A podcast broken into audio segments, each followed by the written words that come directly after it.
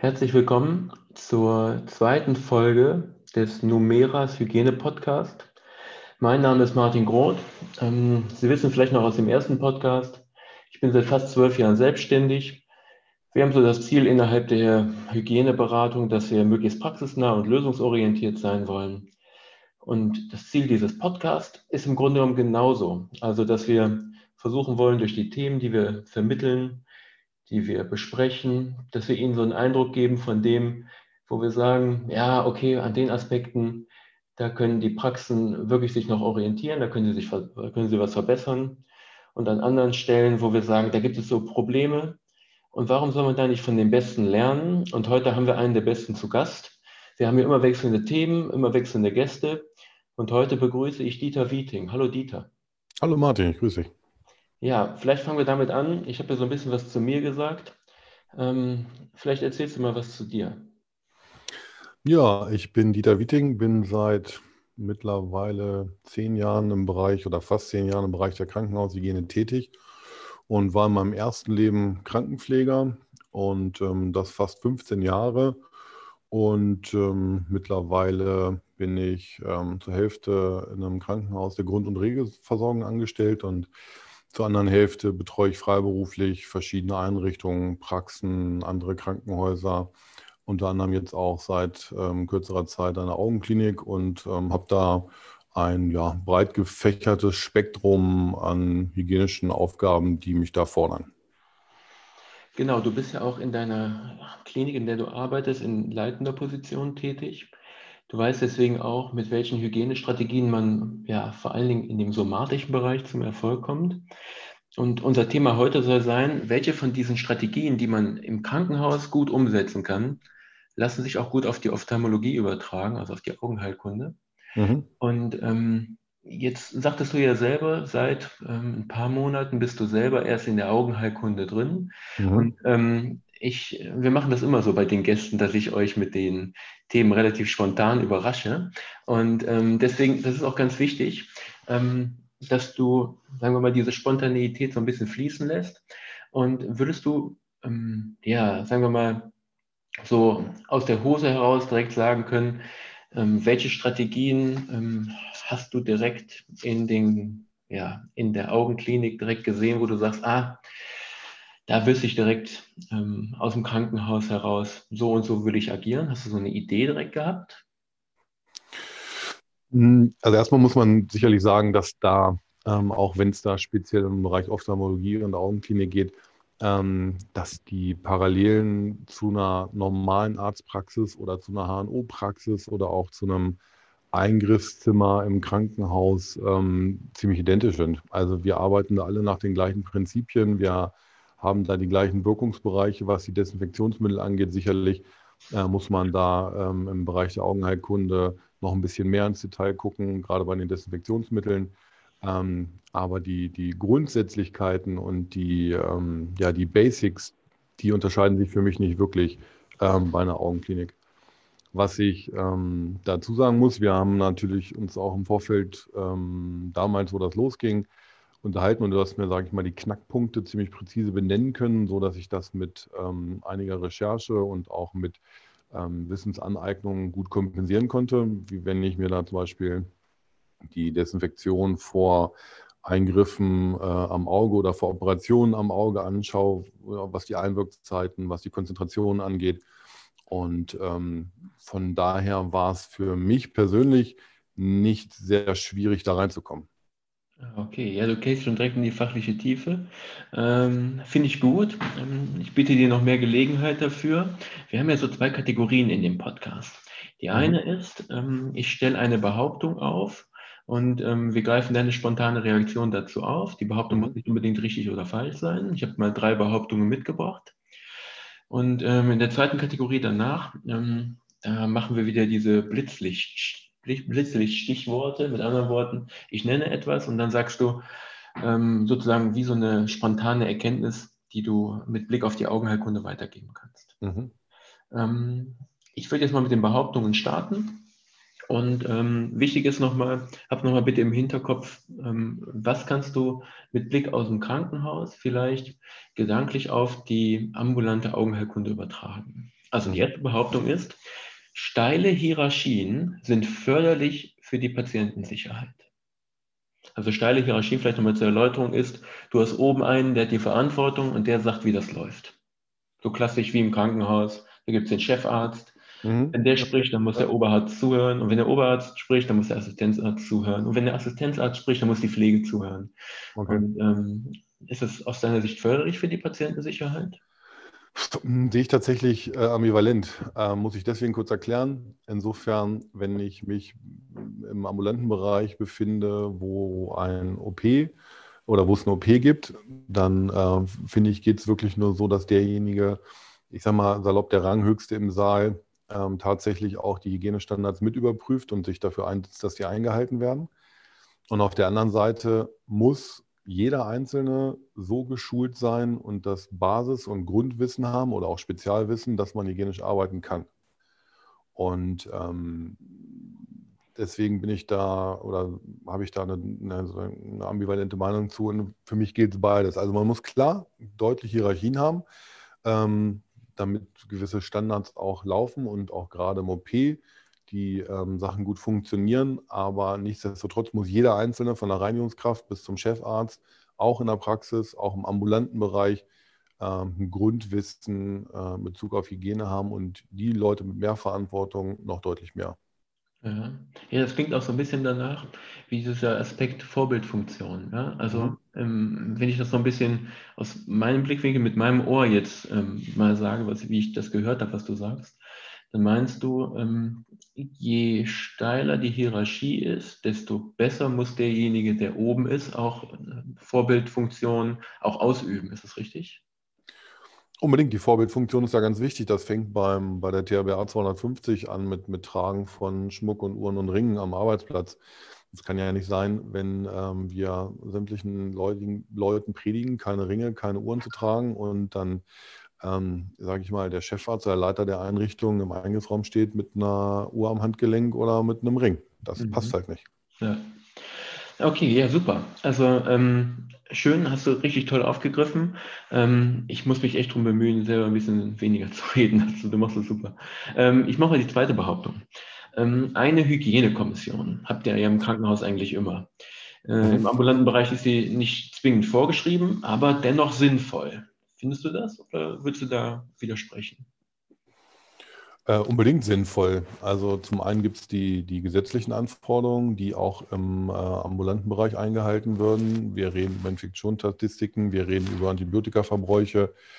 Und ähm, selbst wenn man jetzt feststellt, dass die Verbräuche so gering sind, dass man daraus keine Statistik ableiten kann, muss man das Ganze ja natürlich auch für ähm, einen selber oder für die Einrichtung und auch für die Aufsichtsbehörden dementsprechend dokumentieren.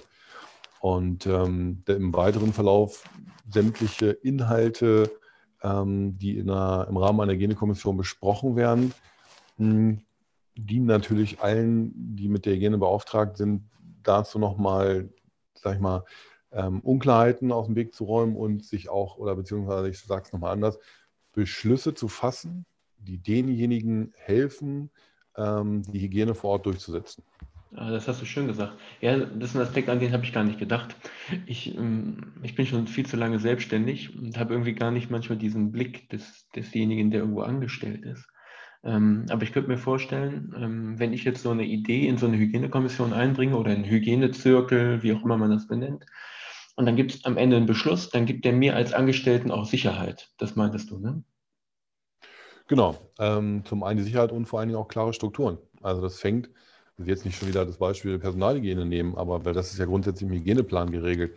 Aber ähm, das fängt bei, bei einem Beschluss an, wenn man jetzt eine Infektionsstatistik erheben will, damit alle ähm, sich darauf berufen können. Das ist Beschluss der Hygienekommission. Wir müssen das jetzt machen. Wir brauchen auch die zeitlichen Ressourcen dafür. Und ähm, hier steht es geschrieben und hier kann ich mich auch darauf berufen. Ja, ah, finde ich gut.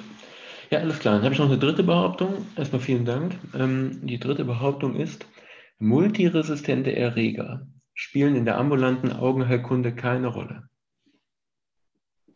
Ich sage mal, ganz salopp halte ich für großen Mumpitz, weil gerade die äh, multiresistenten Erreger und gerade auch, wenn man sich die aktuellen Zahlen ähm, anschaut, gerade auch in Bezug auf die Prävalenz äh, in den einzelnen Gebieten, ähm, spielen gerade die multiresistenten Erreger auch im ambulanten Bereich eine große Rolle.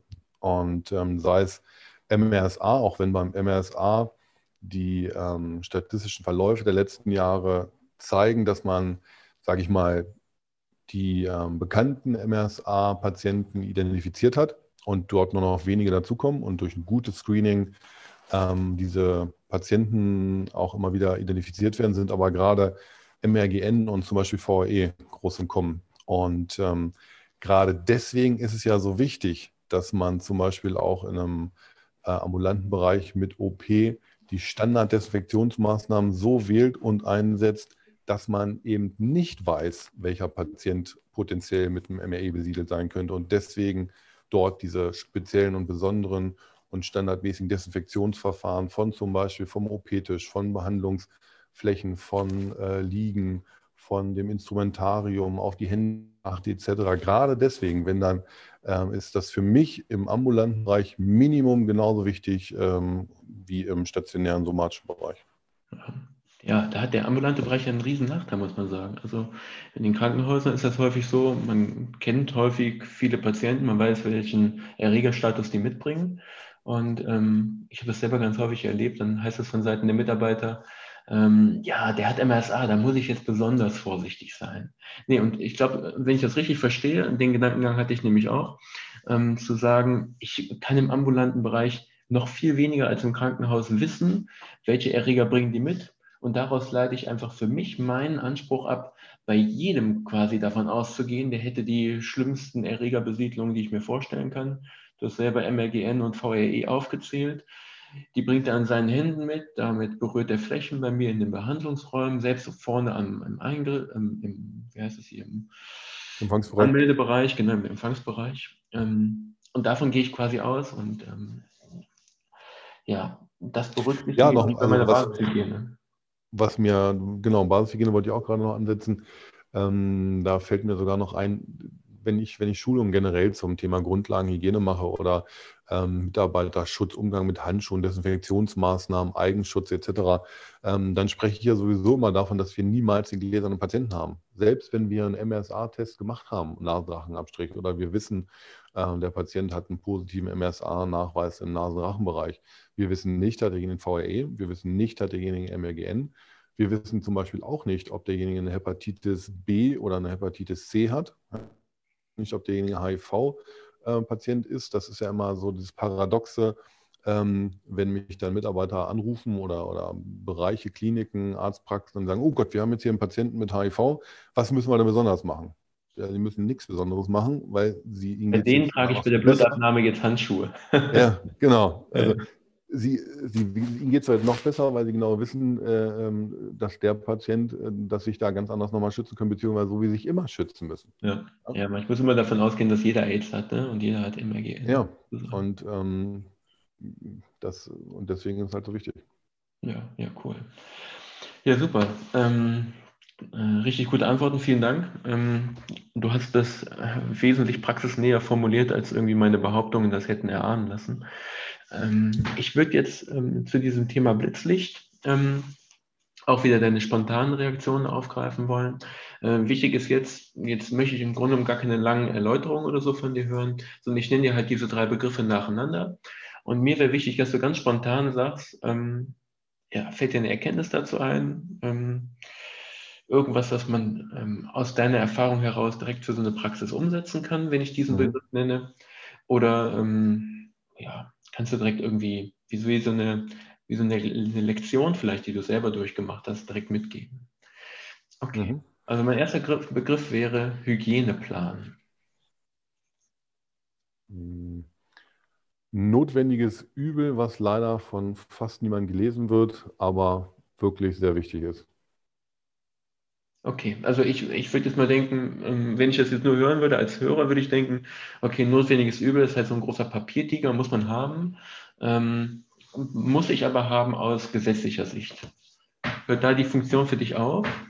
Mm, nee, ähm, da hört sie nicht auf, sondern mir geht es darum, die Feinheiten und die wirklich wichtigen Sachen Hygieneplan an die Mitarbeiter zu kommunizieren, was wichtig ist und ähm, was äh, vielleicht nicht wichtig ist. Okay, also du würdest auch schon so, so Abstufungen machen in dem Hygieneplan, ne? Ja, klar.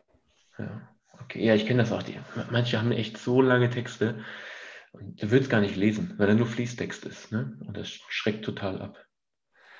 Ne, das, das, das, also wir wollten ja nicht ausschweichen, aber das Beste ist tatsächlich, ähm, wenn man wirklich ein Medium hätte, wo man ruckzuck die Frage, die man hat, beantwortet bekommen könnte oder dass man ähm, wirklich einen Plan hat, den man stichwortartig digital durchsuchen kann und da ziemlich schnell verlinkte Dokumente hätte. Aber ähm, da sind wir noch nicht. Ja, ja. Vielleicht entwickeln wir eine App als nächstes dafür. Das wäre cool. Okay, nächster, nächster Begriff ist Schulungen, also Hygieneschulungen. Mhm.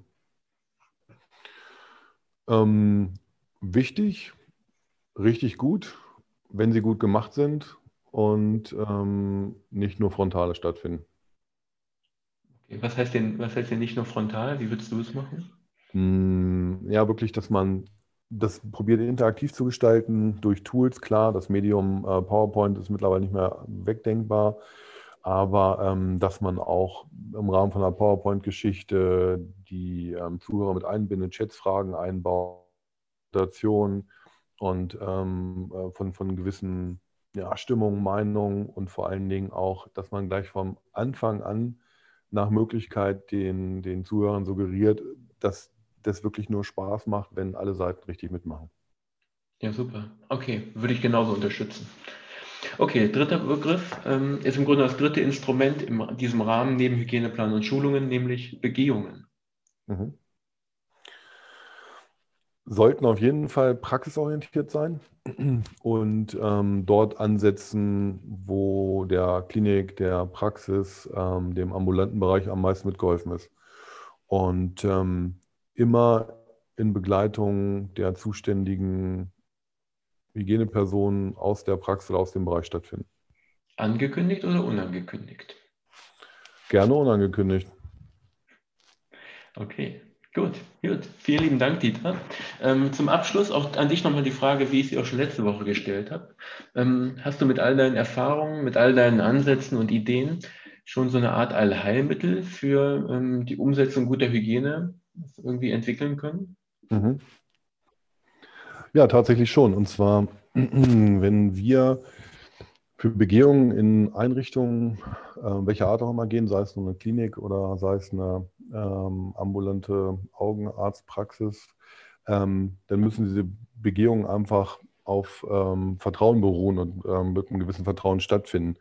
Wenn mir während der Begehung auch auf gezielte Nachfragen durch mich immer noch Ausreden gefunden werden oder ähm, irgendwelche fadenscheinigen Erklärungen, warum dies nicht stattfinden kann oder ähm, dann, dann macht das Ganze keinen, keinen Sinn. Und wir sind ja dafür da, um wirklich praxisnah auf Augenhöhe, Schulter an Schulter zu beraten, damit unsere Auftraggeber auch wirklich Nutzen davon haben. Wir sind einfach keine Behörde, klar, ähm, sorgen wir dafür, dass diese Sachen eingehalten werden, beziehungsweise auch, dass unsere Auftraggeber wissen, was sie einhalten müssen.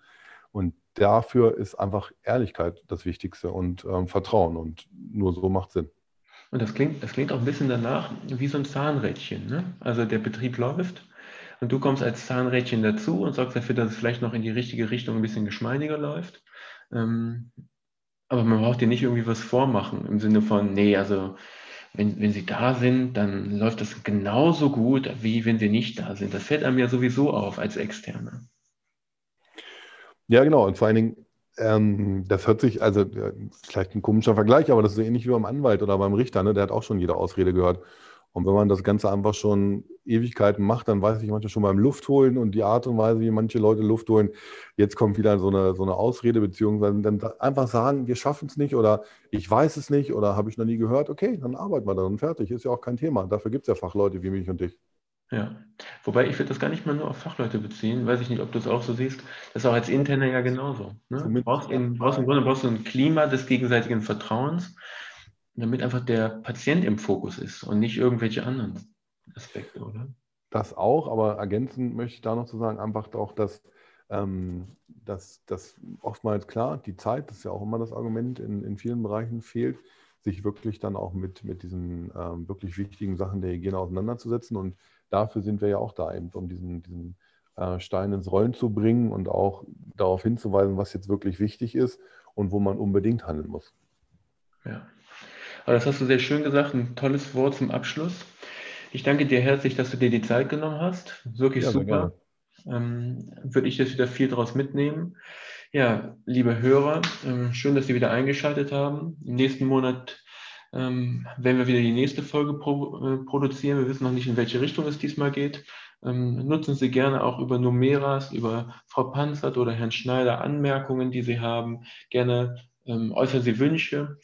Ähm, wir würden gerne auch dann Themen direkt aus Ihrer Praxis hin, hin ähm, aufnehmen. Wir haben zum Beispiel die Idee, dass wir demnächst mal einen hygienebeauftragten Arzt aus einer Praxis nehmen. Und vielleicht fallen Ihnen ja auch ein paar gute Ideen ein, die wir ja, in einem der künftigen Podcasts verarbeiten können. Würde mich freuen. Und ja, vielen Dank fürs Zuhören und Ihnen alles Gute. Bleiben Sie gesund. Auf Wiederhören.